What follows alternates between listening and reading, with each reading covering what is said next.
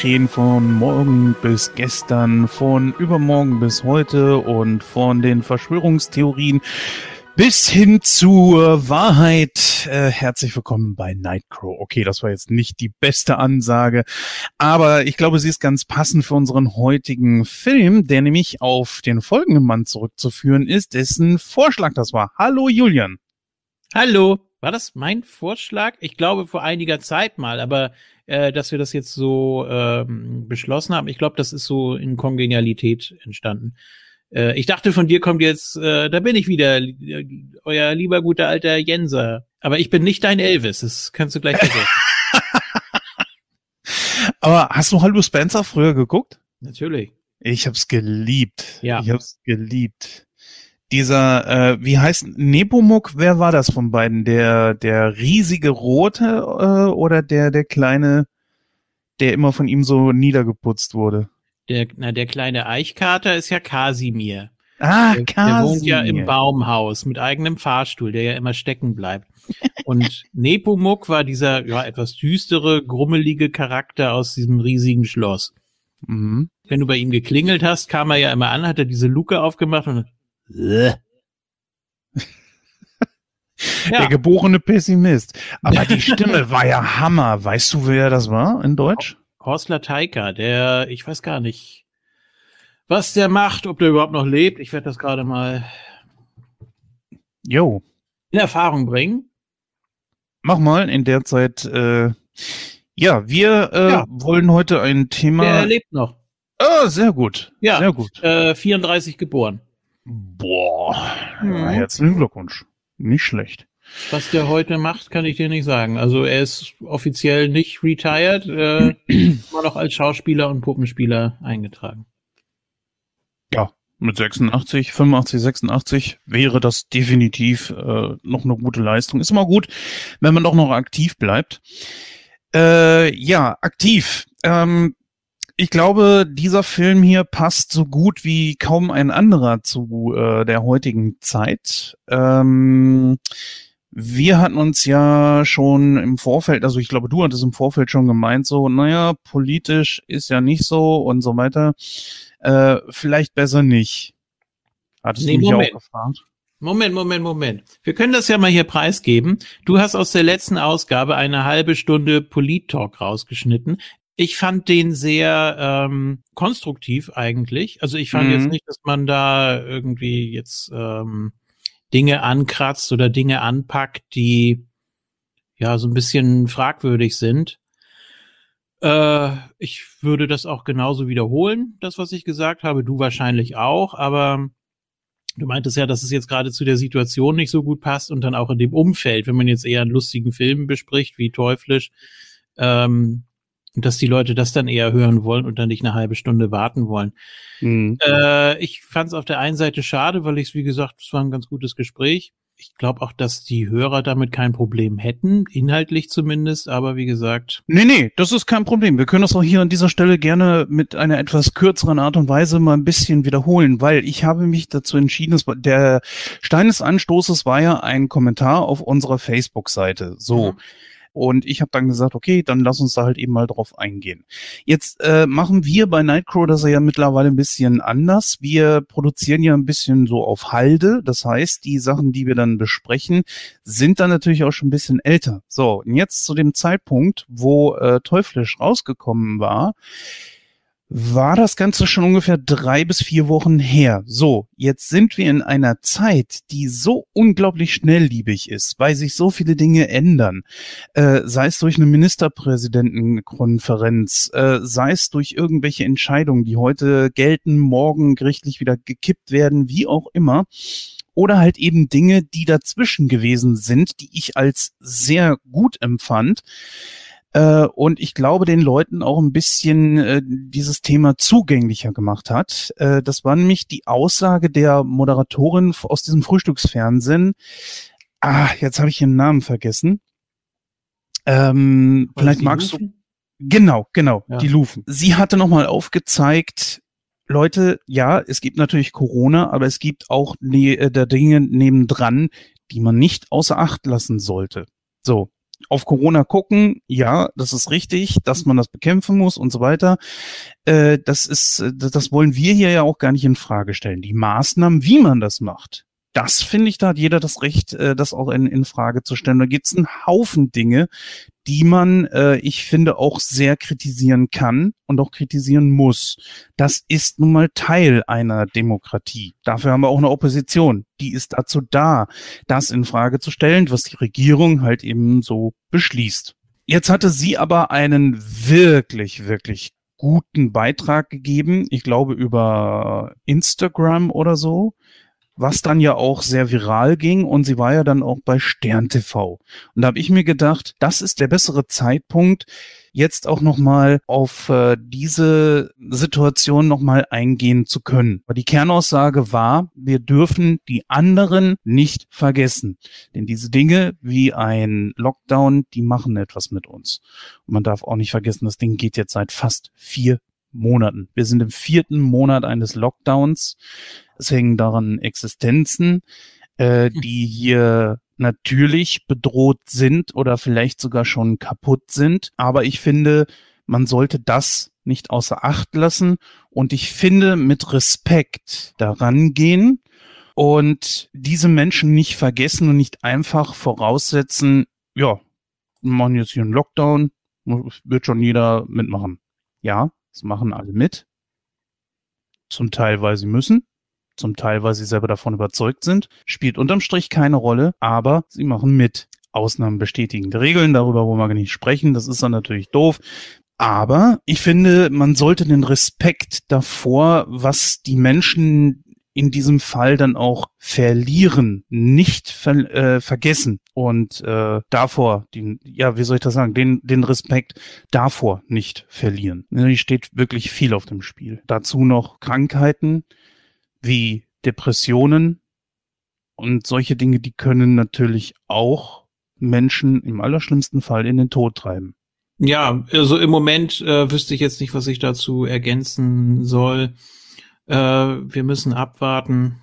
Äh, die nächste Stadtführung, die ich haben soll, am 20. März. Daumen drücken, Daumen drücken, Daumen drücken. Es ist Ländersache, ob die ähm, Reiseunternehmen Gruppen losschicken dürfen. Ähm, dann hast du natürlich noch das Problem mit der Beherbergung. Äh, das sind ja immer so Pakete, die die buchen. Aber ja, vielleicht darf ich dann nach fünf Monaten auch mal wieder meine schöne Stadt zeigen. und das ist eine wirklich schöne Stadt. Ja, du warst ja hier und zwar ja. 2016, meine ich, im Dezember. Mhm. Und da haben wir auch so ein bisschen was unternommen, haben ja auch eine Stadtrundfahrt gemacht. Ja. Äh, dann waren wir noch auf dem Weihnachtsmarkt. Das Video dazu gibt's ja auch noch, äh, ich glaube, auf, auf dem Nightcrow-Kanal von YouTube und bei Moon Talk auch noch mal. Mhm, ähm, gibt es, das stimmt. Ja.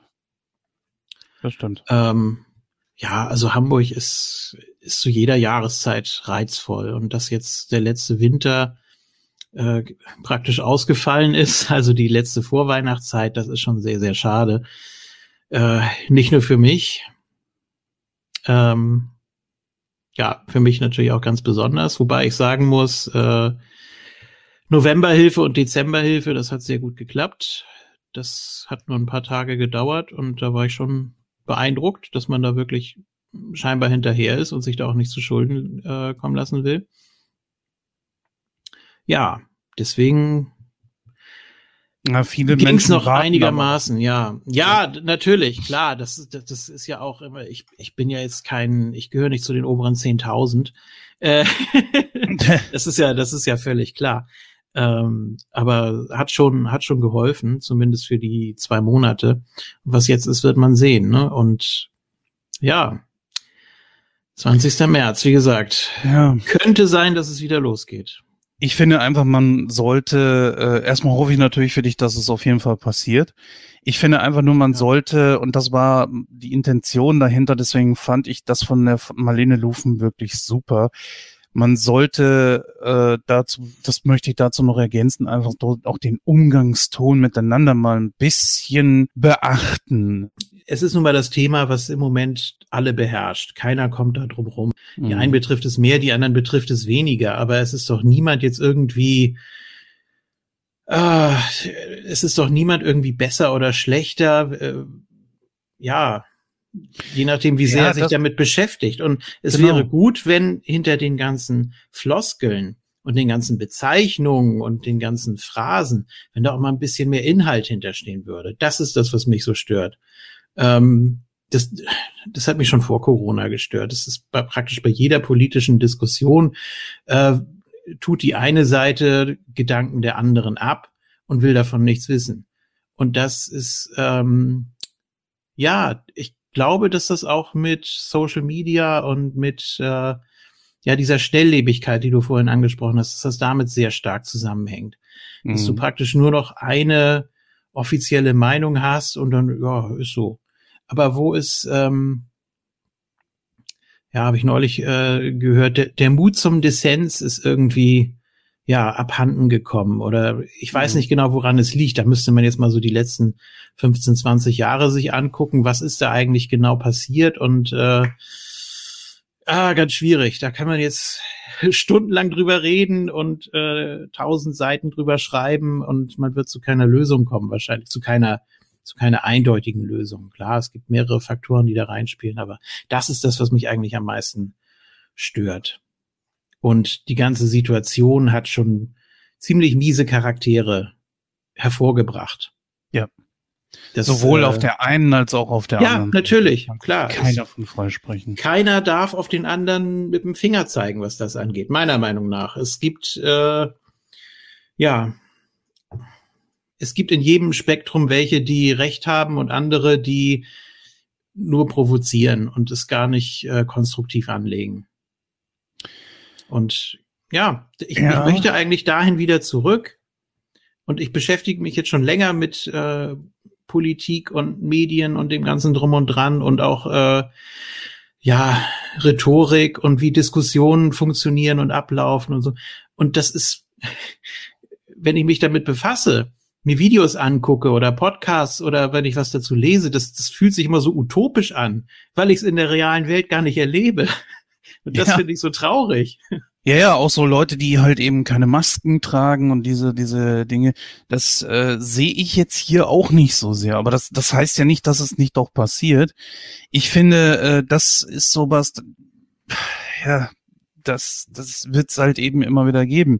Nur der Umgang miteinander. Ich sag mal, wenn ich jemanden auf der Straße sehe und er trägt keine Maske und es stört mich wirklich, dann gehe ich da hin und äh, spreche ihn vernünftig drauf an.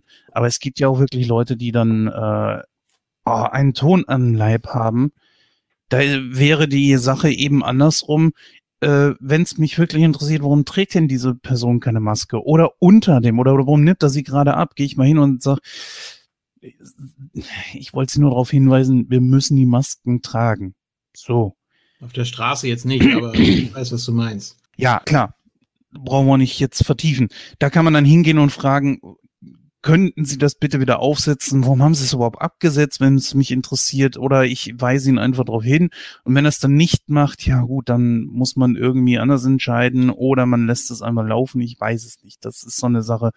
Aber ich finde, als allererstes sollte im Fokus stehen, dass man sich vernünftig miteinander artikuliert.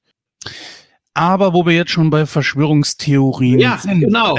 Auch die, auch die, auch die NWO kommt ja vor Ganz am Anfang wird sie ja erwähnt, also die neue Weltordnung. Gut, sie wurde auch schon von einigen amerikanischen Politikern erwähnt und sie wurde auch von Merkel und Genscher und Stoiber und anderen erwähnt über die letzten Jahrzehnte. Aber das ignorieren wir jetzt einfach mal. Wir kümmern uns jetzt um die wirklich wichtigen Dinge, nämlich um den Taxifahrer Jerry Fletcher. Möchtest du einen Übergang einleiten? Ja, gerne. Dann hören wir uns gleich. Jo. So, dann steigen wir ein ins Taxi von Fletcher mit seinen Verschwörungstheorien, die er natürlich gleich am Anfang raushaut ohne Ende. Und das sind ja wirklich die, die wildesten Theorien drunter und die wirst du äh, äh Quatsch, äh, da wirst du auch in den ersten Sekunden schon mit äh, zugedonnert und äh, das ist kaum irgendwo hängen geblieben. Aber da wollen wir mal drauf eingehen, ob dir vielleicht irgendwie ein paar einfallen? Also, das war natürlich schon richtig hammerhart. Aber erst einmal zur Besetzung und was im Film vorkommt. So, der ja. äh, hier irgendwo Frosch im Hals. So. Ja, es also. ist komisch im Moment, ne? Ja, ja. ja. Äh, der Julian hat es gerade eben schon angesprochen. Es geht um den Taxifahrer Fletcher. Ein sehr ungewöhnlicher Typ, denn er befördert seine Gäste nicht einfach nur durch die Gegend, sondern er drängt ihnen ja förmlich seine Verschwörungstheorien in politischer Hinsicht und vielen anderen äh, Bereichen auf, die vieles von dem, was wir heutzutage auch so kennen, dann teilweise auch echt noch in den Schatten stellt. Dann sehen wir, wie er die, äh, ist das eine Staatsanwältin? Ja, ne? So eine Staatsanwältin, ne? Also Anwältin, ja. Alice. Ja. ja. Ähm, Alice Sutton, gespielt von Julia Roberts, wie er sie beobachtet und dann irgendwann. Ja, hast recht. Mhm. Ja. wie er sie beobachtet und taucht dann irgendwann auch bei ihrem Büro auf. Sie äh, kennt ihn wohl schon ein bisschen und wird dann in seine Geschichte da irgendwie reingezogen.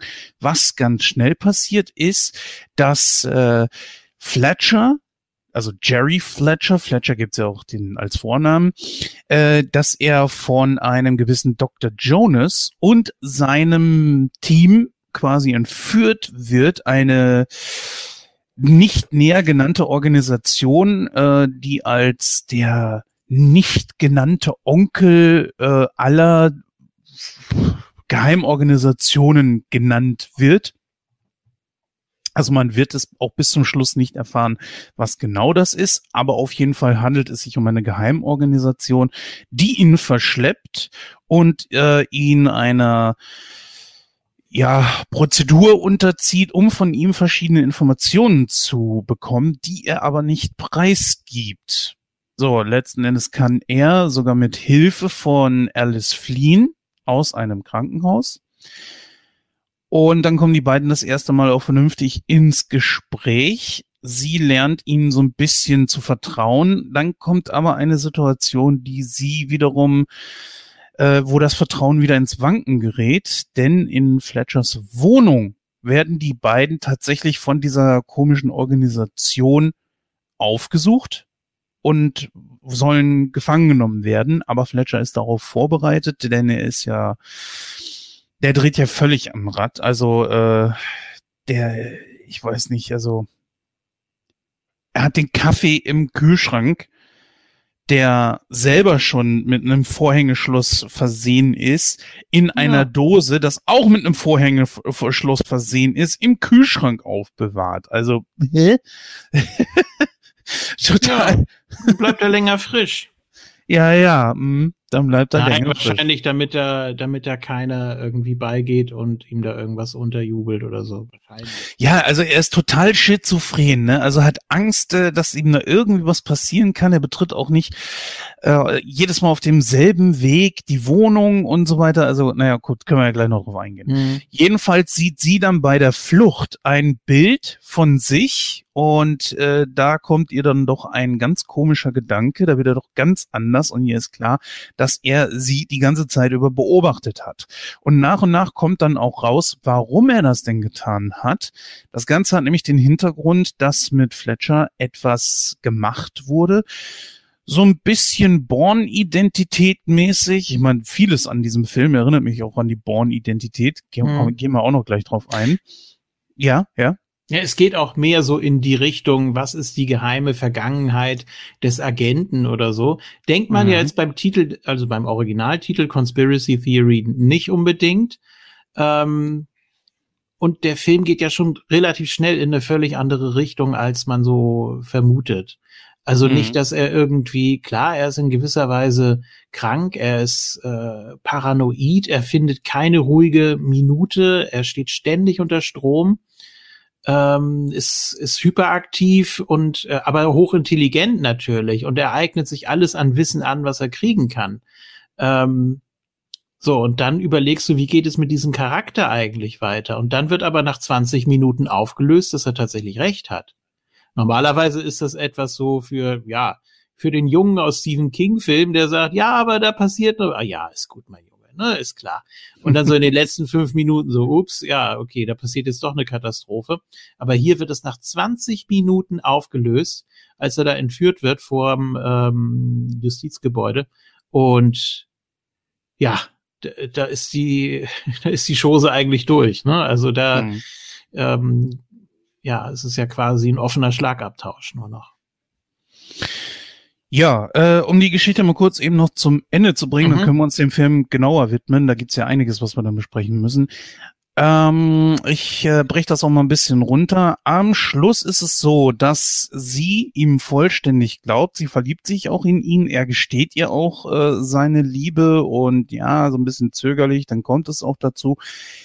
Und sie können das Ganze entsprechend auflösen. Fletcher ist das äh, Produkt eines Experimentes der Gedankenkontrolle und sollte zu einem Killer umfunktioniert werden, dem man quasi die Befehle implementieren kann, ihn quasi also Gehirn programmieren kann. Nur ist das Ganze ein bisschen schief gelaufen, denn eigentlich sollte er den Vater von äh, Julia Roberts Charakter hier umbringen. Mhm. Hat er aber nicht getan. Er hat sich eher mit ihm angefreundet und ist zukünftig jetzt auch der Beschützer von Alice. Deswegen steigt er ihr quasi so nach. Also er ist jetzt nicht irgendwie ein Stalker oder sowas, sondern das ist der Hintergrund. Und äh, ja, letzten Endes ist der von Patrick Stewart gespielte Charakter Dr. Jonas. Er hat ihn gefangen genommen, aber dann kommt es zum finalen Kampf. Jonas wird getötet und äh, vermeintlich stirbt dann wohl auch Jerry Fletcher. Vermeintlich, aber nicht ganz. Ja. Ja. Äh, ja, gehen wir mal äh, so ein bisschen einzeln die Charaktere durch. Ich glaube, die ersten drei reichen. Also Mel Gibson als Jerry Fletcher, Julia Roberts als Alice Sutton und Patrick Stewart ins, mit allen seinen äh, Gefolgsleuten dort. Das können wir dann einzeln mal durchgehen. Der Film geht zwei Stunden 15 Minuten, ist aus 1997, also noch so die Hochphase von Mel Gibson, bevor es dann irgendwann doch filmtechnisch ein bisschen runterging. Das Ganze hat ja jetzt wieder ein bisschen mehr an Fahrt aufgenommen, aber so groß wie seine Karriere in den 80ern, 70er, 80er und 90er gewesen ist, wird es, glaube ich, nie wieder werden. Ja, Jerry Fletcher. Was sagst du zu ihm, Julian? Ja, habe ich ja eben schon so ein bisschen durchklingen lassen. Am Anfang denkt man, der ist völlig überdreht, der, der saugt sich da alles an Infos rein, was er kriegen kann und hat natürlich auch das Bedürfnis, ähm, das weiterzugeben und andere davon zu überzeugen. Und da ist Taxifahrer natürlich der perfekte Beruf. Man hat zumindest für die Fahrt die Ruhe, gut, die hat er grundsätzlich nicht, aber man hat zumindest ein bisschen Zeit, äh, sich darüber auszutauschen. Einige unterhalten sich mit ihm, die meisten rollen die Augen und, und äh, lassen ihn einfach nur erzählen. Ähm, und dann gibt's ja auch diesen Vorfall da, dass er da einmal ähm, in dieses Licht von der Baustelle guckt und dann so ein bisschen weggetreten ist. Ne? Und die nächste Szene ist, wie er da äh, mitten ins Verkehrschaos reinsteuert und der äh, Fahrgast mhm. will natürlich nur noch raus und äh, ja, der ist ja völlig wahnsinnig, der Typ. Ähm, ja, aber da wird schon klar, der hat irgendwie eine Vergangenheit oder irgendwas ist in seinem Unterbewusstsein, was das bei ihm ausgelöst hat oder was die Fortsetzung von etwas war. Ähm, was so den Informationsgehalt angeht und was er sich alles äh, reinschaufelt, ähm, ich, ich, ich würde es nicht als Monk-mäßig bezeichnen, weil er ja wirklich in so einer Drecksbude lebt und äh, er würde da ja umkippen. Ähm, nein, aber er ist ja schon sehr äh, erpicht darauf, dass er das auch mitteilen kann. Und äh, dann merkt er ja auch einmal, dass er gar keinen Fahrgast hat und er redet und redet und redet. ja, wieso läuft die Uhr? Äh, ne? ja. ja, nee, ist ja Quatsch. Ich habe ja gar keinen. Und äh, da merkt man schon, ja, der ist, der ist voller, voller Wissen und voller Theorien und hat auch ein großes Mitteilungsbedürfnis. Aber nicht alles von ihm oder sagen wir mal das meiste von, was er da so, äh, wie man heutzutage so schön sagt, von sich äh, von sich gibt, also schwurbelt, ja, äh, das tritt ja dann auch ein, sondern es ist, äh, manche Dinge sind einfach zu abgehoben, dass durch ein Erdbeben, was die Menschen selber verursachen, äh, der Präsident getötet werden soll. Also da hörst du ja schon, also der, der zieht ja auch Schlüsse, wo man ihm dann auch nicht mehr folgen kann. Manche ja. Sachen sind dann, manche Sachen sind ja gar nicht so äh, abwegig oder im, im Bereich des Möglichen. Was weiß ich hier sowas wie äh, Serienkiller werden immer mit drei Namen genannt, wie John Wilkes Booth, den äh, Mörder von ähm, Lincoln. Und nee, das ist ein einmaliger und äh, Serienkiller werden seiner Ansicht nach nur immer mit äh, Vor- und Nachnamen mhm. genannt. Ja, ja, und Attentäter haben immer drei Namen. Ja, natürlich ist es, ist es witzig, wenn man so merkt, ja. oh, stimmt, irgendwie hat er recht. Ähm, aber das ist ja auch eine der Kernaussagen, eine der Hauptthesen, die er ja äußert, in seiner mhm. Wohnung dann mit Alice. Ähm, sie fragt ihn ja, können Sie irgendwas davon beweisen? Und er sagt, nein, die meisten Verschwörungstheorien kann man nicht beweisen, sonst wären es keine und es hätte jemand schlampig gearbeitet oder so, sinngemäß sagt er ja so. Ne? Mhm. Ähm, und auch das ist ja richtig.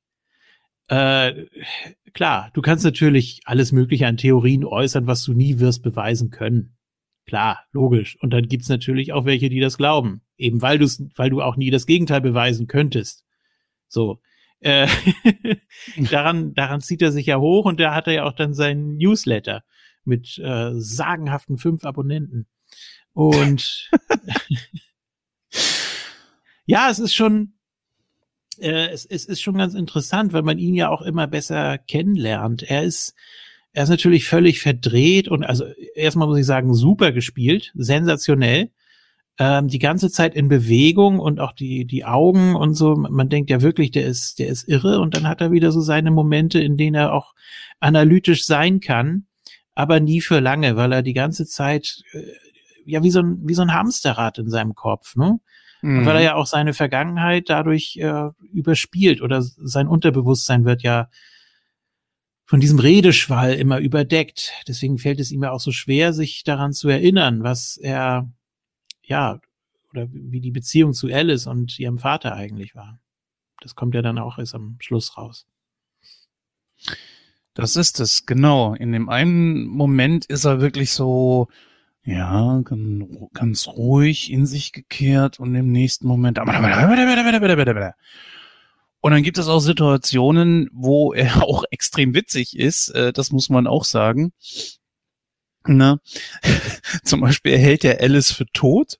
In einer Situation ist er da gefesselt ja. und liegt da vor diesem Rohr und die beiden kommunizieren da über, ich glaube, so eine Art Luftschacht oder sowas. Ja. Und er so, Alice, Tut mir leid, dass Sie tot sind. Ja. ich werde Ihnen helfen. Ach so, meinen Sie, dass Sie hier durchpassen? Ja. Ja, finde, also ich finde das, ich finde das alles sehr gut dosiert. Ich muss jetzt gleich mhm. vorweg schon mal äh, das Drehbuch loben und ja. das äh, Pacing, wie man so schön sagt. Ähm, ich habe den Film deutlich langatmiger in Erinnerung. Ich habe ihn damals im Kino gesehen und war danach nicht so begeistert. Also ich, ich fand den gut, klar. Aber ich weiß nicht, vielleicht habe ich ihn damals auch ganz anders aufgenommen. Muss ich mir nochmal überlegen, was, was jetzt eigentlich den Unterschied gemacht hat. Ich finde, der ist sehr gut gealtert. Das werde ich dann nachher im Fazit nochmal erwähnen. Mhm. Ja, 1997 muss man auch erwähnen, äh, ist natürlich noch nicht das zivile Internet so entsprechend verbreitet, hat aber natürlich seinen Siegeszug schon länger begonnen und wird hier auch erwähnt. Also das Internet ist da noch nicht, äh, da ist da also schon existent.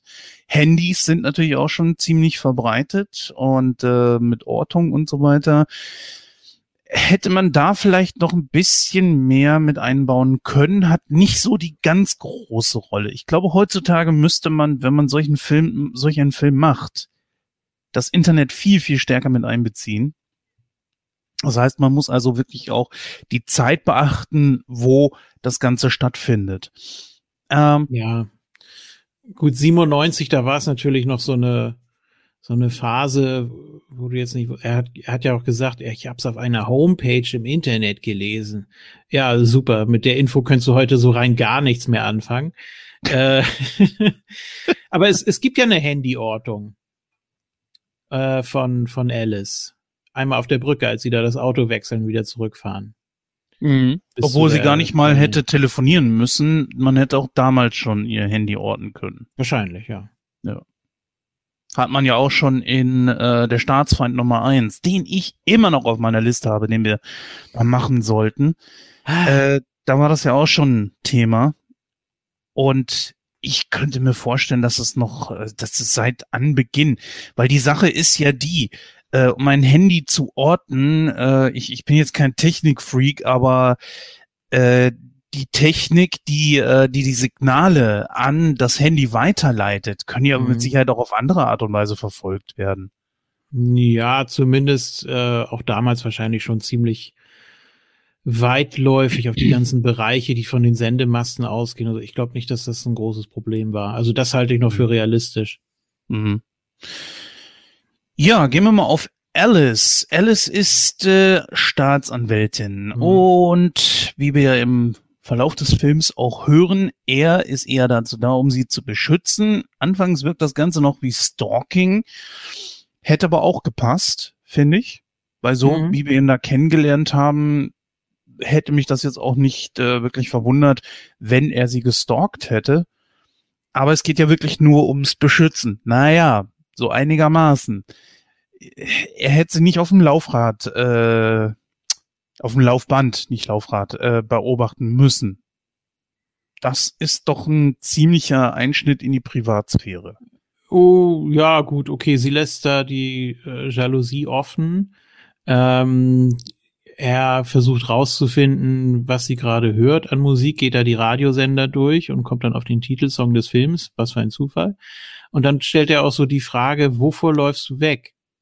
Ne, oder, oder mhm. nee, was, was, was treibt dich so an? Ne? Und das ist ja schon wichtig so für die Analyse, um ähm, ja das Versprechen an ihren Vater einzulösen. Also das finde ich jetzt nicht so schlimm und nicht so creepy, wie es vielleicht am Anfang aussieht. Nee, das nicht, aber es äh, vermittelt natürlich trotzdem so die in dem Moment, wie lange sind wir da in dem Film? 13, 14, 15 Minuten. Und du siehst ja halt eben ihn mit seinen wirklich wilden Verschwörungstheorien und weißt dann halt erst einmal gar nicht so wirklich über ihn und dann steht er da mit seinem Taxi und beobachtet sie und versucht sogar herauszufinden, was sie da gerade hört. Und du siehst auch an ihrer Reaktion, als sie das irgendwann dann auch herausbekommt, dass sie da doch ein bisschen geschockt ist. Und ganz ehrlich, das wäre bei mir nicht anders ich, ich wäre da genauso überrascht und mich würde das äh, doch ein bisschen verstören, wenn jemand sogar versucht herauszufinden, was ich in dem Moment für einen, einen Radiosender höre. Sie steht ja auch die ganze Zeit so ein bisschen auf der Kippe. Und auch das ist ziemlich gut gespielt von Julia Roberts. Ich bin nicht ihr größter Fan, aber das hat sie schon ganz gut rübergebracht, dass sie eben nicht weiß oder ja, beziehungsweise versucht, ihm nicht zu glauben, Ganz einfach, weil sie sich dann selber ja so bedroht fühlen muss.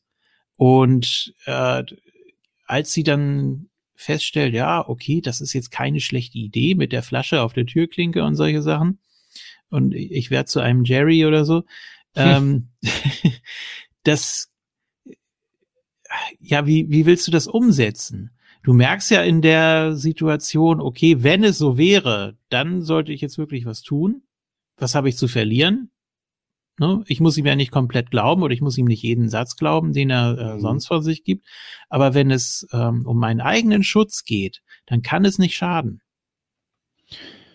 Ja gut, sie hat ja natürlich auch gemerkt, okay, egal was er da jetzt erzählt, er, sie war ja selber Zeugin dessen, dass er entführt wurde, dass offensichtlich irgendwas mit ihm gemacht wurde. Und das sollte jeden ja natürlich irgendwo stutzig werden lassen egal ob äh, Fletcher jetzt irgendein, ich sag mal, wirren, wirres Zeug erzählt oder Verschwörungstheorien, die, denen man nicht äh, wirklich folgen kann, ja. weil sie sich so merkwürdig anhören. Aber dieses Thema Verschwörungstheorien, wie gesagt, das wird nach 20 Minuten aufgegeben.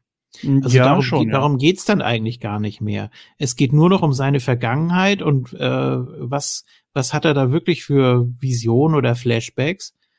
Und äh, das, was er sonst von sich gibt, das hat auf den Charakter ja eigentlich überhaupt gar keine Auswirkung mehr. Er ist paranoid, ja. Aber warum? Weil da tatsächlich was in seinem Unterbewusstsein ist. Mhm. Und man mhm. merkt ja in dem Moment, wo er zum Beispiel in dieses Licht guckt, dass da irgendwas reaktiviert wird, was er schon vergessen hat. Ja, und dann auch mit der, mit der Soße irgendwie, ne? Und dass da, äh, das ist Soße fürs Gehirn und dann sagt er ja irgendwie, und er sieht auch da noch irgendwelche, irgendwelche Comicfiguren oder sowas, glaube ich, ne? Aber auch nur ganz kurz. Darauf wird jetzt auch nicht mehr so Bezug genommen, meine ich. Korrigiere mich gerne, wenn ich da was übersehen habe. Nee, Aber es ist, ähm, es soll einfach darstellen, er hatte ein Leben davor und ja, wurde eben als äh, Waffe programmiert, wie wir dann später erfahren, mhm. was nicht funktioniert hat. Und deshalb hängt er jetzt quasi so fest. Ja. Ja, deswegen, wenn du dir das alles mal durch den Kopf gehen lässt, war das unglaubliche Parallelen, finde ich, zu der Born-Identität. Mhm. Äh, boah, ich habe irgendwann vor paar Jahren versucht, mir das Original anzugucken. Äh, das ist ja der Agent ohne Namen, glaube ich. Mhm. Oh, das ist eine ganz andere Kost als wie äh, jetzt diese diese Neuverfilmung mit Matt Damon in der Hauptrolle. Ah, ich weiß nicht so genau, wie es da ist, weil das zieht sich wie Kaugummi. Oh, ich weiß nicht. Also da ist schon die Neuverfilmung viel, viel besser, The Born Identity.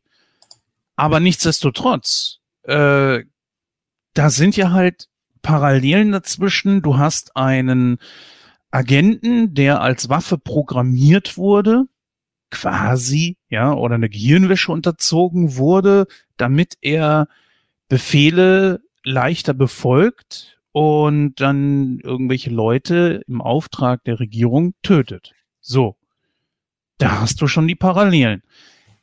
Der eine ja. hat einen Gedächtnisverlust, der andere hat äh, das Ganze ins Unterbewusstsein transvestiert. Ähm, nee, transferiert, nicht transplant. ja, also transferiert. Auch nicht schlecht. ja, um einfach nicht mal dran zu denken. Das sind auch Parallelen. So, er erinnert sich da, beide erinnern sich einfach an diese Dinge nicht mehr. Und dann kommt irgendwann eine Frau bei ihnen ins Leben. Das ist äh, bei ihm hier jetzt, äh, also bei Fletcher, diese Alice.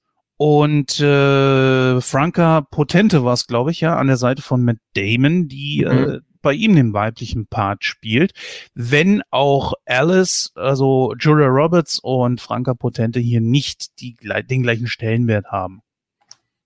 Also die beiden verlieben sich zwar einander, aber so extrem, sie, sie gerät da ja irgendwo noch rein und Julia Roberts Charakter, also Alice ist ja mittendrin. Und diese Kreuz, wie sie ja mit Nachnamen heißt, der von Franka Potente gespielte Charakter, ist ja irgendwie nur da reingeraten. Und deswegen wollen sie sie haben, weil sie glauben, dass sie von äh, von Born irgendwas erfahren hat oder so. Ja. Und am Ende ist es halt, dass sie Fletcher zwar für tot halten, aber bei Born ist das halt eben nicht so. Aber sind beide frei. Mhm. Siehst du das anders? Oder siehst du da auch Parallelen? Ja, es ist jetzt eine Weile her, dass ich die Born-Identität gesehen habe, aber ja, stimmt natürlich.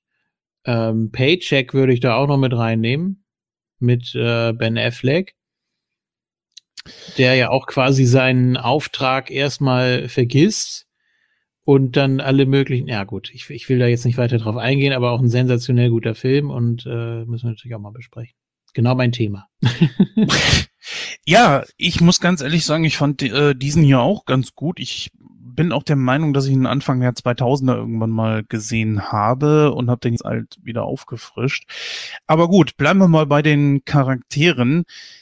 Dann kommt ja noch jemand hinzu, Captain Picard himself, nämlich Patrick Stewart als Dr. Ja. Jonas. Als dummes Arschloch.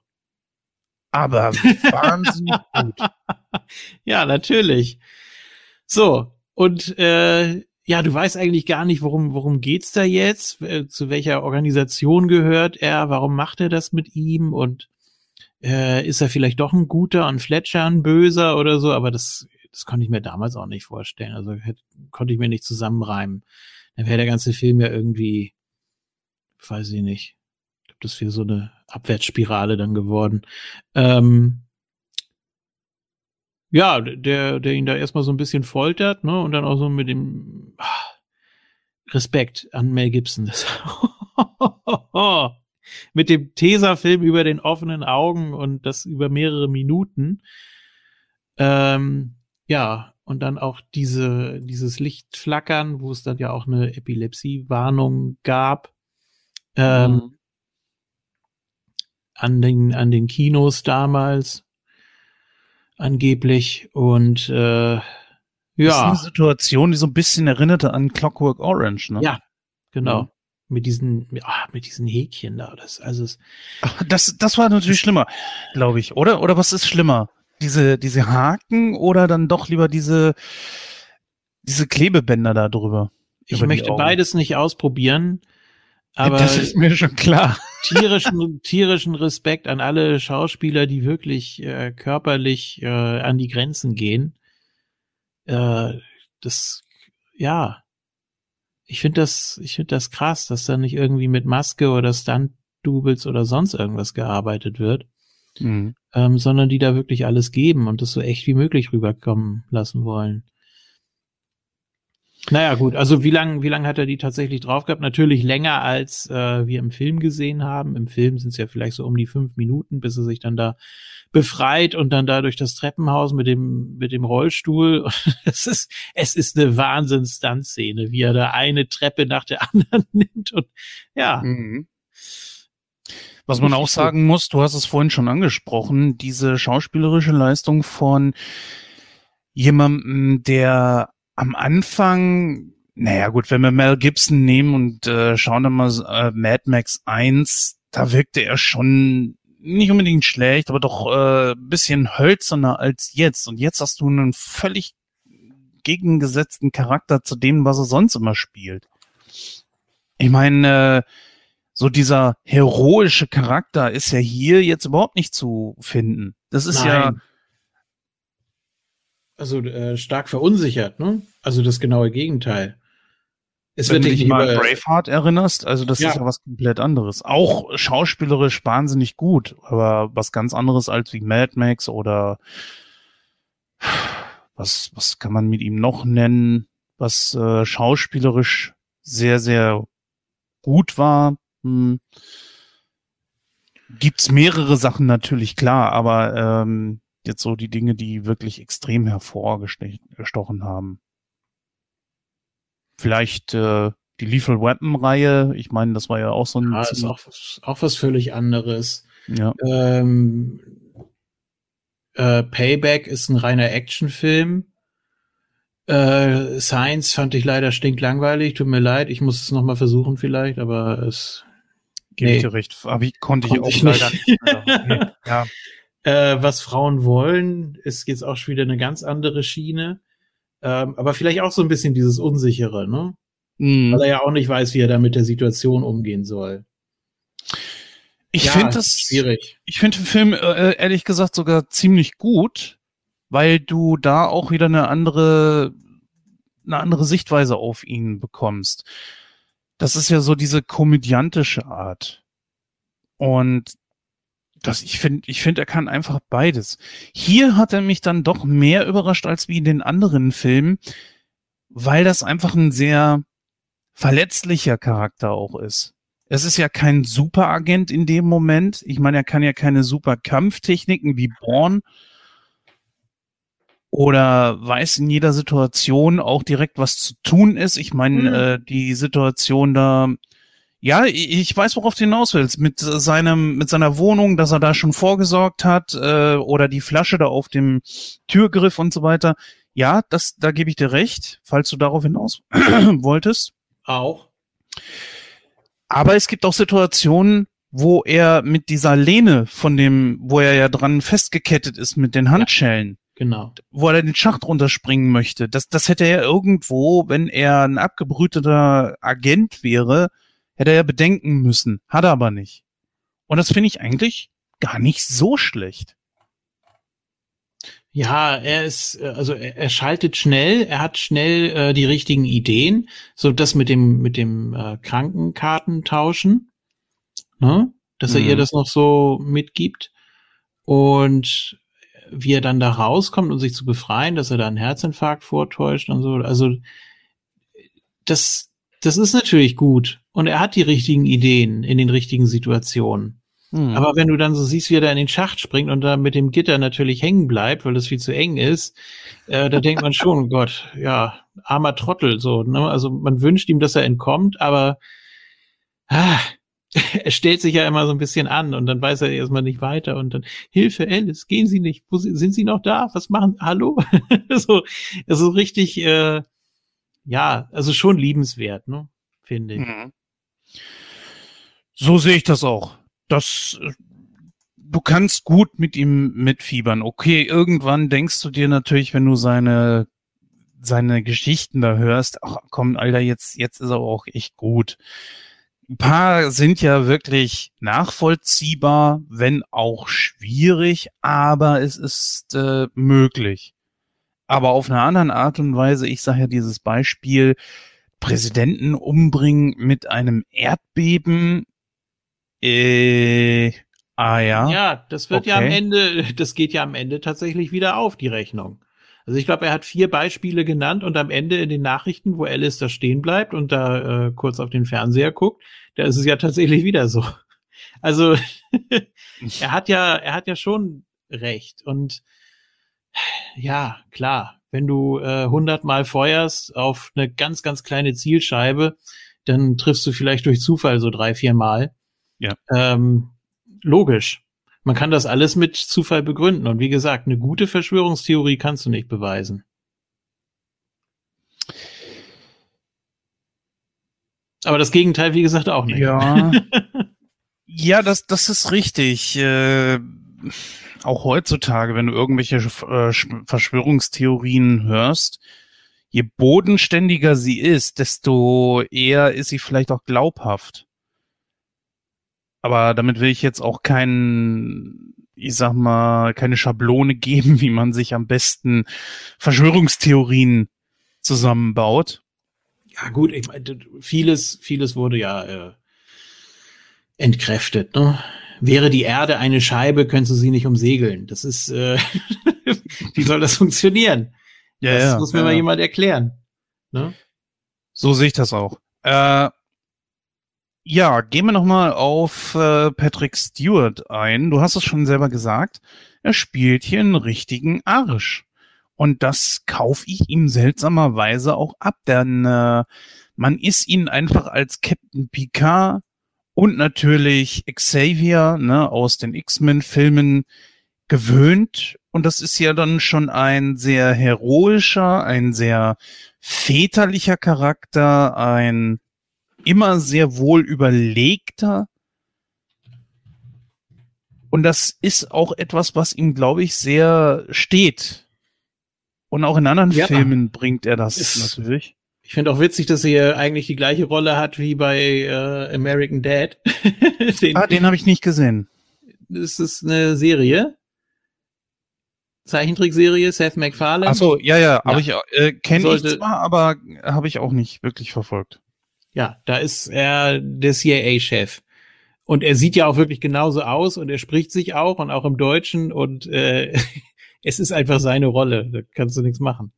Also Picard und dann kommt schon irgend so CIA-Kram, Mhm. würde ich sagen. Okay, X-Men, äh, ja, hat mein Leben nie so beherrscht, deshalb würde ich es auf Platz drei sehen vielleicht. Aber ja, das, das, das passt einfach. Das Mhm. sind natürlich jetzt auch so die größten Sachen, die man bei ihm sagen kann. Also die X-Men-Reihe und äh, Star Trek hat natürlich extrem viel bei ihm in seiner Filmografie an Platz eingenommen. Aber er hat ja so viele Sachen auch vorher gemacht. Äh, ich sag mal, der Wüstenplanet zum Beispiel, Dune, die erste Verfilmung, war jetzt, glaube ich, auch nicht der große Erfolg, weiß ich nicht genau, aber warum nicht? Es gibt auch einen Fernsehfilm, wo er äh, Captain Ahab spielt. Auch nicht schlecht gewesen, muss man mhm. ganz ehrlich sagen. Also, ja, ja, gut. Wie dem auch sei, ich finde, er hat hier eine etwas andere Rolle und das ist äh, doch schon sehr irritierend irgendwie, dass obwohl ich halt äh, die, diese diese Standardcharaktere von ihm, Picard oder Xavier, die sind ja sehr ähnlich, dass ich ihn hier sehr gut als das akzeptieren kann. Und als ja. dann am Schluss Alice auf ihn geschossen hat, hm, ja, doch, also hat mich äh, nicht wirklich gejuckt, weil ich mir dachte, blödes A-Punkt. So. Ja. Alter Bastard. Ja, nee, also ich glaube, ich glaub, sie schießt elfmal auf ihn, also sie, äh, ja, sie lässt wirklich auch einfach alles, hm. sie lässt auch alles raus und äh, ja, finde ich richtig gut. Man darf ja auch nicht vergessen, er ist ja eigentlich der wahre Mörder von ihrem Vater, ne? Ja, Ab wenn auch nicht gleich, er, er hat aber nicht selber geschossen, ne, sondern auch wieder jemand anders beauftragt, oder? Hm, so wie ich das verstanden habe, ja. Dass er eben die Leute als Waffen missbraucht oder versucht umzuprogrammieren und deshalb, äh, ja, das ist dann auch wieder so, äh, jetzt können wir wieder philosophisch werden und einen 30-minütigen Exkurs machen. Mhm. Wie sieht es da mit der Schuldfrage aus? Ne? Wir hatten so eine ähnliche Diskussion bei Once Upon a Time in Hollywood mm. mit, mit der Manson-Familie. Ne? Er selbst macht sich nicht die Finger schmutzig, sondern äh, kann die Menschen so manipulieren, dass sie etwas tun, was sie möglicherweise sonst niemals getan hätten. Äh, schwieriges Thema, sagen wir es mal so. Aber auch wie, wie er hier die beiden provoziert, ne? ganz am Ende und dann mhm. nochmal so sagt, ja, es sieht so aus, als würde ich ihn jetzt zum zweiten Mal jemanden nehmen. Äh, oder es scheint, es scheint so, als stünde ich immer zwischen ihn und den Männern, die sie lieben, oder irgendwie sowas, sagt er. Ja, und da rastet sie natürlich aus, klar. Und äh, das hat er wohl noch mit einkalkuliert, aber nicht, dass Jerry wieder so schnell auf den Beinen ist und ihn da mit dem Wischmopp in den Pool drückt. ja, obwohl er sich wirklich gewehrt hat. Also das ist, glaube ich, keine gestellte Szene, sondern, also ich würde mal sagen, dass Patrick Stewart sich hier wirklich einige Sekunden unter Wasser hat drücken lassen. Ja, sicher. Kann man auch machen. Und dass er sogar äh, seine Wut unter Wasser, während er selber quasi am Ertrinken ist, mhm. wiederfindet. Das siehst du ja an der Mimik. Also das finde ich echt gut gemacht. Ja.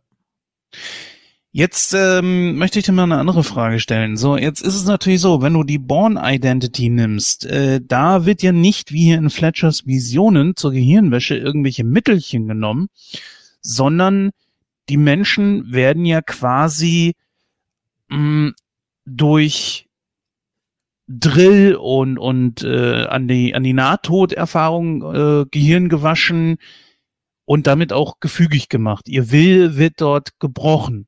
Hier werden ja Mittelchen zum Einsatz kommen. Natürlich auch hier und dort mit irgendwelchen äh, äh, psychischen Sachen, aber dann doch eher durch irgendwelche Mittelchen. Ist das was, was dich dann in dem Moment rausgeholt hat? Oder war es für dich nachvollziehbar? Ich kann mir mehrere Variationen glaubwürdig vorstellen, wie man sowas bewerkstelligen kann ähm, ob das jetzt unter Drogeneinfluss ist oder irgendwie Wahrheitsserum oder dass man bestimmte äh, Hirnabschnitte oder Gedächtnisabschnitte löschen oder umprogrammieren kann. Das glaube ich schon. Das finde ich jetzt gar nicht so unrealistisch. Ähm, ist natürlich dann immer die Frage, mit welcher Garantie das hält. Mhm. Ähm, ja. Oh, wir müssen äh, Vergiss mein nicht auf jeden Fall besprechen. Auch sehr, oh sehr stark. Nicht gesehen. Ja, Da gibt's eine ganze Menge. Ja. Also ich Ähm, muss gestehen, äh, achso, nee, ich wollte dich nicht unterbrechen. Nein, ich, ich wollte das nur mal so ansprechen, dass ich es gar nicht so doof finde. Also egal, womit man das jetzt erreicht. Ich glaube, dass man, wenn man die richtige Technik hat, dass man schon viel mit Gehirnen anstellen kann. So. Und ich meine jetzt nicht so Hannibal-mäßig. Natürlich, aber ich finde, es hat mich nicht wirklich rausgeholt, aber ich habe mir in dem Moment die Frage gestellt, ist das irgendwo nachvollziehbar? Das eine bei der Born Identity, dass der da auf diese Art und Weise durch die Nahtoderfahrung und so weiter und durch diese, diesen heftigen Drill mit Schmerzen und sowas, äh, Isolation und den ganzen Kram, dass man dadurch gefügig gemacht werden kann, finde ich nachvollziehbar, weil es ja auch wirklich möglich ist. Hier macht man sich das, glaube ich, ziemlich einfach, indem man sagt, es ist eigentlich ein experimentelles Mittelchen und damit machen wir uns die Menschen gefügig. Okay. Äh, das heißt also, ich muss jetzt wieder auf äh, Wissenschaft vertrauen, dass sowas vielleicht irgendwo möglich ist. Weil es gibt ja auch Menschen, ich meine, ich kann mich auf sowas einlassen, aber es gibt auch Menschen, die wären in diesem Fall dann sofort raus. Ja, die würden dann geistig abschalten. Oder es würde sowas passieren wie mit Jerry. Ähm, klar, dass du dann so zwischen den Welten gefangen bist, ne? dass du weißt, da ist irgendwas, aber du kommst da nicht ran. Das ist natürlich immer besonders bitter. Denn das ist ja Mhm. etwas, das ist ja so ein, wie so ein, wie so ein, ja, Wachtraum. Ähm, da möchte man natürlich überhaupt nicht sein. Entweder du radierst alles aus und beginnst ein neues Leben und du hast dann auch keine unterbewussten ähm, Reflexe oder so oder irgendwelche Flashbacks. Ähm, oder es klappt eben gar nicht und du bist insgeheim oder du erholst dich nach zwei Wochen wieder und kannst dich trotzdem an alles erinnern. Äh, aber so dazwischen zu hängen, das ist doch so ziemlich das Bitterste, was einem passieren kann, Mhm. Denke ich. Ich habe gerade Also, mal äh, versucht, ein Beispiel zu finden, wo ich zumindest erst einmal raus war. Und das war bei, äh, jetzt, wie hieß der Film, hier, wo sie die Gehirne tra äh, transplantiert haben? hm? War das äh, Wir? Ach so, den wollte ich demnächst noch gucken. Bitte erzähl mir da nicht so viel. Nein, nein, nein, nein, nein, nein, nein, nein. Ähm, Ach, Get Out meinst du? Get Out, Dankeschön. Ja, Ja. Äh, Wenn man an wir denkt, dann ist man von Get Out nicht weit, ne? So ist es, ganz Ja. genau, ganz genau. Auf jeden Fall, bei diesem Film, da ist mir das zum Beispiel mal passiert, da war ich raus. Es war ja immer die Frage bei Get Out, was ist mit diesen Charakteren, die da rumrennen und wie so völlig äh, hypnotisiert da durch die Gegend rennen, alle immer nur am Grinsen und gut gelaunt und äh, man fragt sich, sind die in Trance oder was ist da los? Und dann kam mir diese Geschichte mit dem Hypnotisieren dazwischen und dachte ich mir, ja, das ist möglich, das ist nah, das ist greifbar, das kennt man. Dann gab es aber eine andere Geschichte dahinter und das war dieses große Geheimnis. Und dann hieß es, ja, das ist wegen Hirntransplantation. Alte Menschen lassen ihr Gehirn in einen anderen Körper operieren und ja, nee. Also man, wenn man mal überlegt, was für eine medizinische Sensation es wäre, überhaupt ein Hirn transplantieren zu können, was wahrscheinlich niemals möglich sein wird. Niemals. Hm. Äh, kurzum, da war ich raus. Das, das Hm. war mir ein Stück zu viel. Warum sollte das niemals möglich sein? Du kannst ja alles Mögliche transplantieren. Du kannst auch alles Mögliche an einen anderen Organismus anschließen. Also, Ja, ja, wie ich sagte, ich war erst einmal, war ich da raus. Mhm. Das war mir Mhm. doch ein, ein Stück zu viel. Aber dann nach äh, mehreren Malen gucken, habe ich mich drauf eingelassen, habe mir gesagt, okay, nein, in diesem Universum ist das jetzt halt einfach möglich. Punkt. So. ja, so muss man da rangehen. Ja. Ähm, auch wie man sich dann verhält und so. Es ist eben, ah, es ist, es ist Filmrealität. Und Ja, klar. Da, da musst du dann abschalten. Und auch Fletchers Vision ist ein, ja, ist ein, ist ein Thriller mit Comedy und Action-Elementen und so, auch so ein bisschen Mystery, ne? Oder was ist wirklich passiert und äh, das, da hast du doch alle Freiheiten. Ganz ehrlich, du musst ja jetzt nicht irgendwie und es gibt jetzt auch physikalisch nicht allzu viel, was da äh, unrealistisch wäre. Also mir ist nicht allzu viel aufgefallen. Ja, äh, man stellt sich natürlich schon manchmal so die Frage, wenn ein Film, der äh, keine Fantasy- oder Science-Fiction-Elemente irgendwie mit drin hat, der schon von sich selber irgendwo behauptet, er wäre realistisch, dann fängt man schon vielleicht mal an zu fragen, hm, ist das möglich? Könnte es möglich sein? Ist da irgendjemand medizinisch weiter, als wie man es kennt? Natürlich gibt es Mittelchen auch, die äh, andere Menschen gefügig machen. Das äh, einfachste kennen wir. Alkohol. Ne? Hm. Du bist einfach enthemmter und äh, ja, das ist schon, ist schon möglich. Wie gesagt, also das war jetzt äh, nur mal eine Frage, die ich mir gestellt habe. Ist so etwas wirklich jetzt möglich oder nicht? Gut, wollen wir nicht zu lange auf dieser Frage rumreiten. Was äh, gibt es, was du dir noch aufgefallen ist, was du gerne noch erwähnen möchtest? Ja, wie gesagt, das äh, Pacing, das Timing, ich mochte die Länge der Szenen sehr gern. Ähm, was so, ja, das ist schon ein krasser Gegensatz zu dem, wie ich es damals empfunden habe. Ich fand ihn damals ein bisschen zu lang, fand ihn diesmal aber auch sehr kurzweilig, auch wenn man jetzt künstlich ein paar Szenen hinzugefügt hat. Jetzt äh, wenn dann Dr. Jonas zum fünften Mal reinkommt, also sie wissen mich immer wieder zu überraschen und diesmal kriege ich sie und ach nee, doch nicht. So, ne? da denkst du dann, ja, ist gut. Äh, also noch so ein False Finish brauche ich jetzt nicht in dem Film, dass er noch mal zehn Minuten länger geht.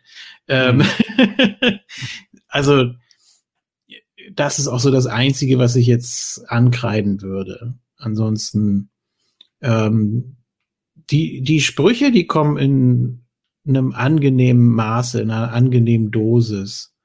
Also es ist nicht zu viel, aber es ist auch in der Situation oder wie er eben drauf ist, er ist ja auch sehr schlagfertig, ähm, finde ich das auch realistisch und auch angebracht. Äh, ja, sie hat das ja auch so ein bisschen drauf, ne? Und äh, kann da auch gut reagieren und die beiden klicken auch einfach, finde ich als ich jetzt den Film wieder angefangen habe, habe ich gedacht, oh, stimmt, Julia Roberts, äh, passt die da wirklich so rein? Und was ja, ist denn da, was ist denn da ein Problem eigentlich mit ihr? Also ich habe kein Problem, um Gottes Willen, nein. Mhm. Äh, ich mochte viele ihrer Charaktere nicht, ganz einfach. Das ist, äh, das hat mit ihr überhaupt nichts zu tun. Zum Beispiel?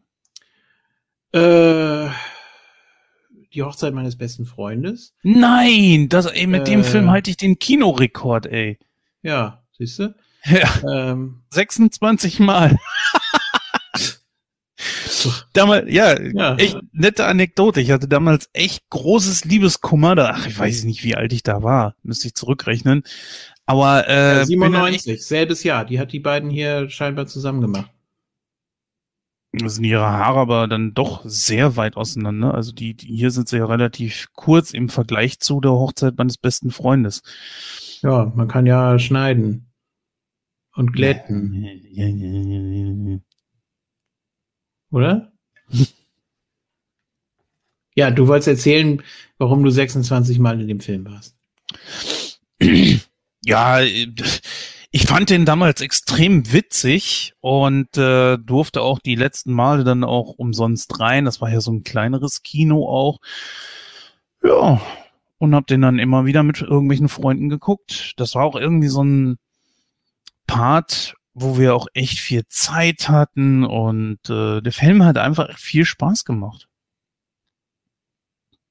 Ja, ich, wie gesagt, ich mochte sie da nicht. Sie war immer sehr nervig. Ähm, Pretty Woman habe ich nur einmal gesehen, brauche ich auch nicht nochmal. Äh, Oceans Reihe müsste ich jetzt nochmal gucken.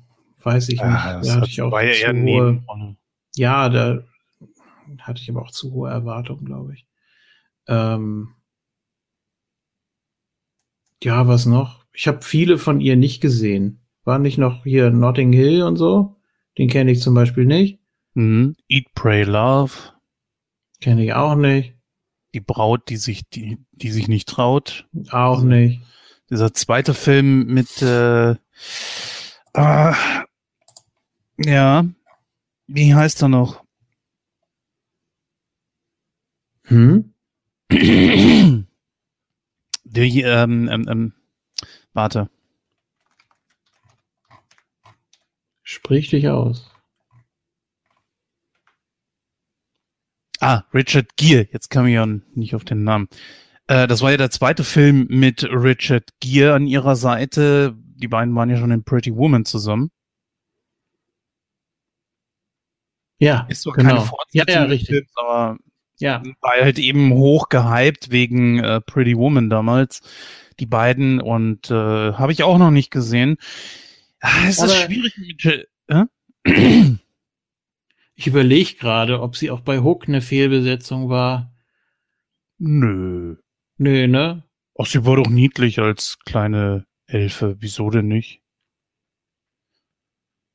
Und sie ist Ja. keine schlechte Schauspielerin. Nein, das sage ich ja auch gar nicht. Aber es Nee, ist so, Würde ich dir auch nicht unterstellen. sie hat sowas. Aaron Brockovich habe ich auch, ich glaube, zweimal gesehen, einmal auf Deutsch und einmal auf Englisch. Das fand ich nicht schlecht. Ähm, Aber es sind alles Filme, die man kennt, ne?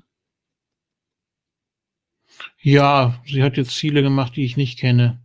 Die Akte war ein sehr guter Film mit ihr. Okay, die Akte habe ich tatsächlich gesehen, ja. Magnolien Ähm, aus Stahl. Habe ich nicht gesehen. Oh. Oh. Ja, solltest du mal nachholen. Ist, ich ich finde den nicht schlecht. Ja, es kommt echt, es, es kommt echt drauf an. Mona Lisas Lächeln. Also, da hat mich der Titel, glaube ich, auch abgeschreckt. Zumindest damals, als ich 23 Ja. war. Also ich finde, sie hat schon äh, etwas, wo ich sagen würde, das Gesicht, das erkennst du überall wieder. Und das finde ich bei Schauspielerinnen sehr, sehr wichtig, weil viele mir doch ein bisschen zu sehr gleichen. Deswegen mag ich zum Beispiel Jennifer Aniston. Das ist so ein äh, Gesicht, das erkennst du immer wieder. Oder Jennifer Lawrence, auch ein, ein unverkennbares Gesicht. Ich, ich mag das einfach, wenn die nicht so austauschbar sind. Äh, und bei ihr ist das halt eben so der Fall. Ja, nicht jeder Film ist irgendwie was. Es gibt auch Filme, wo ich sage, pff, das äh, brauche ich jetzt auch nicht unbedingt. Wenn man sich mal anguckt, was sie, äh, was sie angeboten bekommen hat und dann nicht gemacht hat, äh, da kann man schon sagen, austauschbar, beziehungsweise ich könnte mir das mit ihr in der Rolle gar nicht vorstellen. Äh, während du schliefst, Batman und Robin, okay, den habe ich immer noch nicht gesehen, äh, Shakespeare in Love, sechs Tage, sieben Nächte und selbst ist die Braut. Ähm, das, das wird ihr alles angeboten. Ja, Batman und Robin kann sie ja nur froh sein, dass sie da nicht mitgemacht hat. Der Film war ja wirklich, äh, sagen wir es mal so, nicht so gut. ja, Aber irgendwann waren es ja diese. Ist, Uma Thurman ist eigentlich immer eine Bank. Ja, dazu habe ich ja eine Theorie. Bei dem Batman-Film war es ja so, dass der erste Schumacher-Film, der, ich, ich finde, der erste Schumacher-Film hat noch vom zweiten Miau. Batman. Ach so. was? Der nee, nicht der. Ach, Ja, erzähl dumm. Jetzt verstehe ich es. Nein, der erste, ja, äh, klar, sicher, Michael Schumacher. Nein, äh, der erste Joel Schumacher. Oh, ja. Ich wollte nur, dass die Leute auch kapieren, dass ich es kapiert habe. Nee. Egal. Jedenfalls war der erste Joel Schumacher Batman, äh, Batman Forever. Ich glaube, er hat einfach noch so von dem vorherigen da gezogen mit Batmans Rückkehr, der ja auch sehr, sehr gut war. Und deswegen sind die Leute da rein und haben dann gesehen, ah, hm, ja, ist doch nicht so wirklich das Wahre. Da war aber das Geld schon bezahlt. Und dann hast du wirklich das Ergebnis erst gesehen in äh, Batman and Robin. Und die Filme sind, ja, ich finde, man kann sie gucken, sie haben Unterhaltungswert, sind aber natürlich nicht wie die von Tim Burton. Definitiv nicht. Naja, Okay, das sind natürlich andere Sachen. Ja. Äh, ja. Gibt natürlich auch schlechte Filme mit ihr, wo ich sage, die sind überhaupt nicht meins. Der Feind in meinem Bett fand ich wirklich nicht gut. Hm. Ja, sonst müsste ich hier echt auch nochmal drüber gucken. Äh, da gab's noch einen Film, den fand ich auch wirklich echt nicht den fand ich echt schlecht. Müsste ich aber wirklich nochmal gucken, wie, äh, ich glaube, das war sogar Eat, Pray, Love. Ja, Eat, Pray, Love, den fand ich auch sehr, sehr schlecht. Mit Franco, mit James Franco und so weiter. War nicht meins. Das ist nicht meine Welt. Ach, ich habe Spieglein, Spieglein geguckt. Der ist auch mit dir? Ja. Da ist sie die, die das ist ja so dieser Trend, dass du jetzt aus der Seite von den Heels äh, das Ganze nochmal so Revue passieren lässt. Das gibt's ja auch von, das gibt's ja auch von Don Röschen mit Maleficent und so, ähm, mm. dass du da nochmal so eine andere Perspektive drauf kriegst. Finde ich auch ehrlich gesagt gar nicht so schlecht. Aber gut. Ähm, ja, jetzt haben wir uns schon lange mit äh, Julia Roberts beschäftigt nochmal. Ja. Äh, ich würde aber sagen, ich bin eigentlich relativ durch mit dem Film. Es sei denn, du hast noch irgendwas. Du kannst es gerne natürlich noch im Fazit anbringen. Ähm, sonst würde ich sagen, kommen wir jetzt auch langsam zum Ende. Was denkst du? Ja. Ähm, Im Gegensatz zu früher gibt's eigentlich nur Dinge, die ich an dem Film loben kann. Ähm, ja, es ist vielleicht am Ende so ein bisschen überspannt und vielleicht geht einem Jerry auch irgendwann auf die Nerven und der Film ist ja insgesamt sehr schnell und sehr laut und äh, ja, vielleicht auch teilweise ein bisschen unübersichtlich, aber ich, ich mag den. Ich würde ihn wahrscheinlich jetzt in einem kürzeren Abstand wieder gucken als das letzte Mal und äh, ja, Gut, ich kannte natürlich das Ende, ich kannte auch die, die Twists. Ähm, oder wer ist da jetzt gut und wer ist böse und äh, mhm. es, ja, es ist ja die ganze Zeit irgendwas, was einen beschäftigt und der hält einen schon auf Trab. Haha, also oh, ja, okay. Ähm, Nee, aber du Nein, hast ja recht. Du hast ja recht. Äh, das ist ja wirklich so. Diese Twists, dass du in dem einen Moment dann wirklich glaubst, okay, ja, Fletcher ist ein Opfer und im nächsten Moment weißt du dann aber auch wiederum nicht, hm, ist hier nicht doch eher Patrick Stewarts Charakter, also Jonas, derjenige, der die Wahrheit sagt, denn äh, nee, da wirkt er in dem Moment ganz vernünftig. Nee, das habe ich ihm nicht abgekauft. Auf keinen Fall. Vor allem, weil er sich als einer der fünf Abonnenten und die anderen vier wurden ja umgebracht, äh, ausgibt. Und dann heißt er plötzlich, wie hieß er? Finch oder so? Irgendwie, Man. keine Ahnung. Aber der richtige Name blieb ja, ja glaube ich, Jonas, ne? Ja, ja. Vor allen Dingen, das, das Witzige finde ich ja, er erzählt es ihr ja von diesem Programm, was er glaubt sowieso irgendwann publik wird, was ich aber irgendwie nicht abgekauft habe. Warum sollte das publik werden?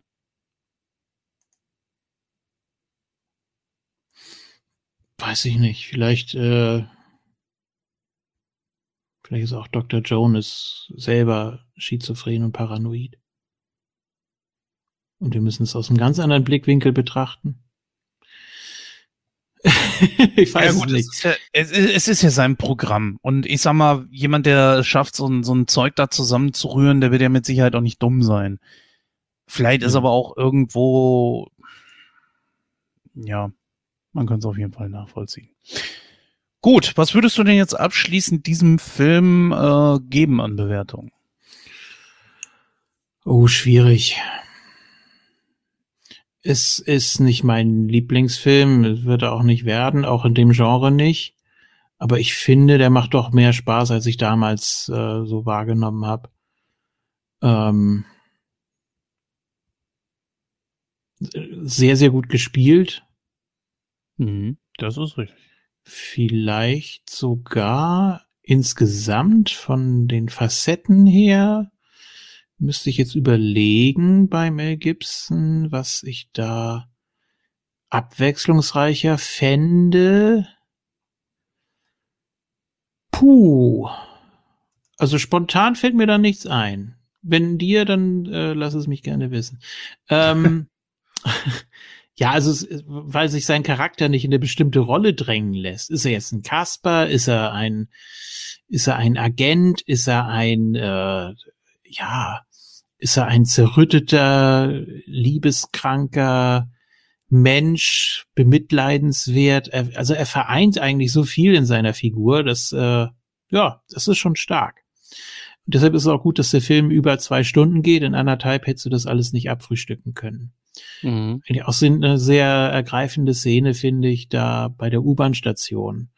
Ähm, ja, man weiß nicht, äh, spielt er jetzt mit ihr oder übertreibt er einfach maßlos, weil er sich da ja auch benimmt wie so ein Schuljunge, der gerade einen Korb gekriegt hat. Und natürlich ist es sehr verletzend und äh, er, er schämt sich dann auch dafür, dass er sich ja seiner Meinung nach so blamiert hat, aber sie ist ja diejenige, die an der Tür hing. Ähm also ich glaube, diese ganzen, diese ganzen kleinen Facetten, die machen auch den Charakter aus. Ähm, Finde ich schon stark. Wie gesagt, das Erzähltempo gefällt mir sehr gut. Die kleinen Gags zwischendurch sind nicht zu viel, aber ein bisschen was muss da schon rein. Auch bei der Thematik, dass man da so ein bisschen zynisch rangeht. Äh, die Musik ist klasse, die, die ist stimmig, die passt eigentlich zu jeder Szene. Es gibt ja mehrere äh, Original-Themes und dann natürlich die Lieder, die den Song, äh, Quatsch, die, die, die Songs, die den Film mhm. ausmachen, prägen. Ne? Oh, eine Sache dürfen wir auf keinen Fall vergessen, da sind wir gar nicht drauf eingegangen, nämlich auf das Ende, dass er ja letzten Endes dann gar nicht tot ist, sondern sie das auch wissen lässt mhm. und auch wir nicht im Unklaren gelassen werden. Äh, puh, ich habe mir da mehrere Fragen gestellt. Ähm, ist das gut? Hätte man lieber einfach nur diese Marke, was das da ist, diese, diesen Button an dem Pferd lassen sollen äh, und ihn dann gar nicht? Oder hätte man wirklich auch vom Inneren des Autos filmen sollen? Also man hätte ja zum Beispiel dieses Auto einfach nur mit diesem verspiegelten mhm. oder verdunkelten mhm. Fenster und ihn im Umriss lassen können. Ja. Ich weiß nicht. Finde ich auch. Ich habe auch schon überlegt, dass man einfach nur mit der Kamera dann in diesen Pferdestall da zoomt und dann auf der Decke da diese Marke ist. Aber ich glaube, der Film will auch sehr viel erklären. Es muss sehr viel ausgesprochen werden. Und ein äh, cleverer Bursche, und dann, oh, der Geronimo auf der, auf der Jacke oder so, so hingelegt und ah, ja, alles klar. Es ist alles schlüssig. Mir gefällt vom Drehbuch her, dass er die Situation auch vernünftig nutzt eigentlich. Aber mhm. dass dann immer irgendwie noch so ein Kommentar kommen muss, was das jetzt eigentlich war oder was es dargestellt hat, das fand ich schon übertrieben. Also das hätte es für mich nicht gebraucht. Ähm, ja, diese, diese Marke, ne, das war ja das Abzeichen von der Taxifahrergewerkschaft. Und ja, das hat er ihr ja geschenkt, ähm, weil sie, oder wie hat das ausgedrückt?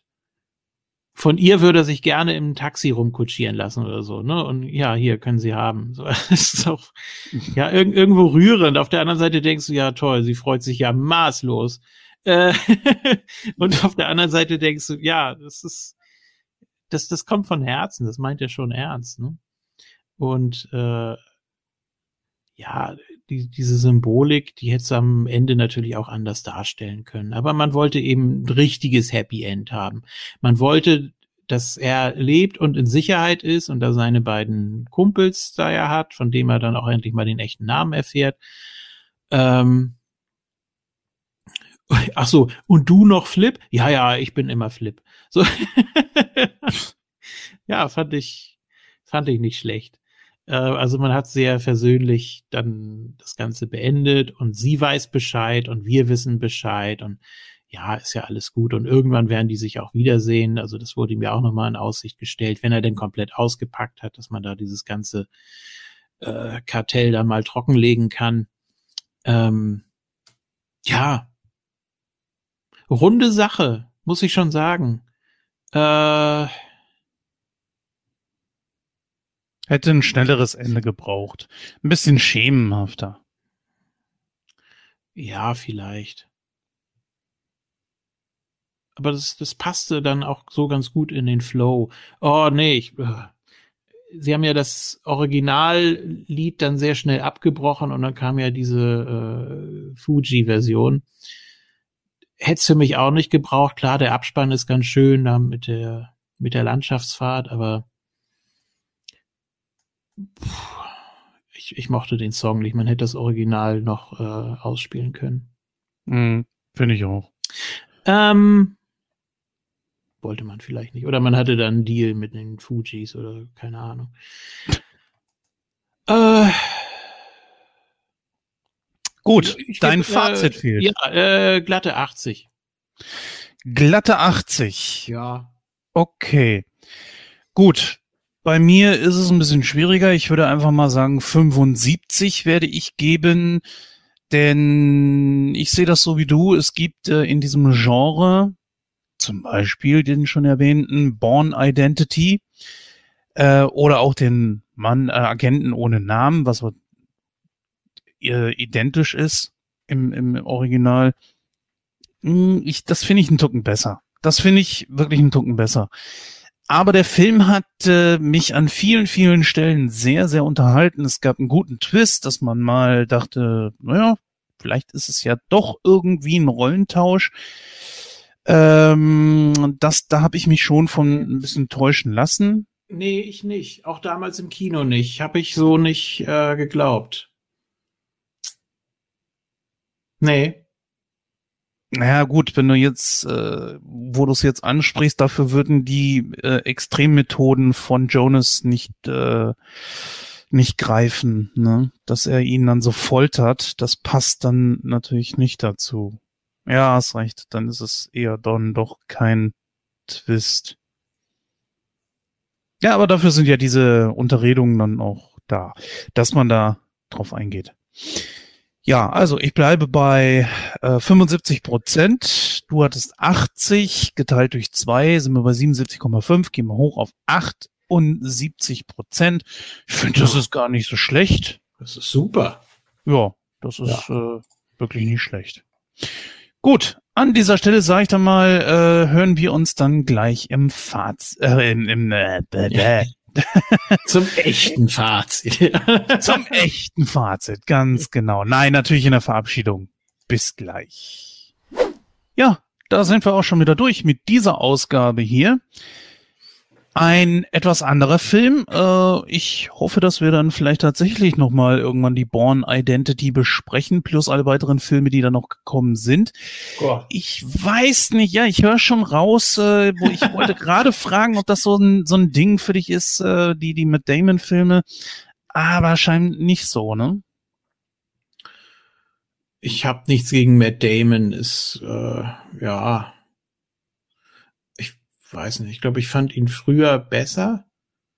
ich kann das schlecht schlecht sagen. Ich fand auch Elysium nicht schlecht, aber das lag nicht unbedingt an ihm. Also wenn ich jetzt irgendwie so sage, wo- womit er heraussticht, dann würde ich natürlich Goodwill Hunting und solche Sachen Mhm. nennen. Aber Nee, die Born-Identität ist von 2002. Also das ist ja schon weiter zurück. Äh, ja, ja, sicher. Gibt's da auch so viel mehr nicht, denn äh, ja, weil was hat äh, er denn sonst vorher noch alles gedreht? Das war jetzt auch nicht so extrem viel. Er hat gute Filme vorher gemacht, die wir auch mal besprechen sollten, definitiv. Ja, das können wir ja gerne machen. Ähm, Ah, ich sag, sagte gerade, das wäre nicht so viel, extrem viel gewesen.